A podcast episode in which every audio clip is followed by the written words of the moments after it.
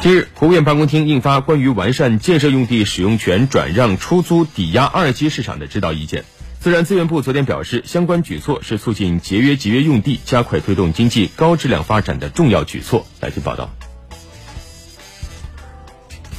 土地市场是资源要素市场的重要内容。改革开放四十多年来，以政府供应为主的土地一级市场形成了相对完善的制度体系，而以市场主体之间转让出租抵押为主的土地二级市场发展相对滞后。自然资源部自然资源开发利用司司长郑灵志表示，指导意见的出台对于促进一二级市场协调发展、加快建立城乡统一的建设用地市场有重要意义。针对土地二级市场运行发展中存在的交易规则不健全、交易信息不对称。交易平台不规范，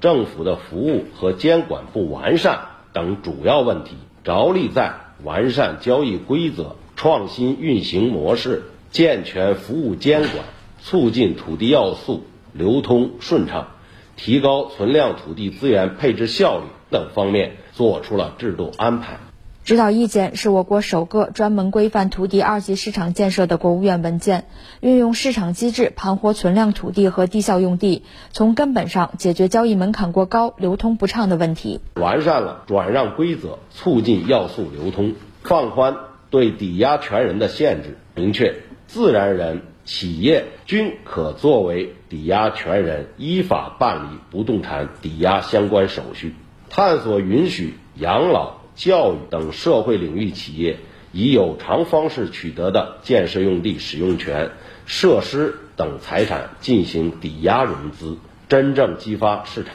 活力。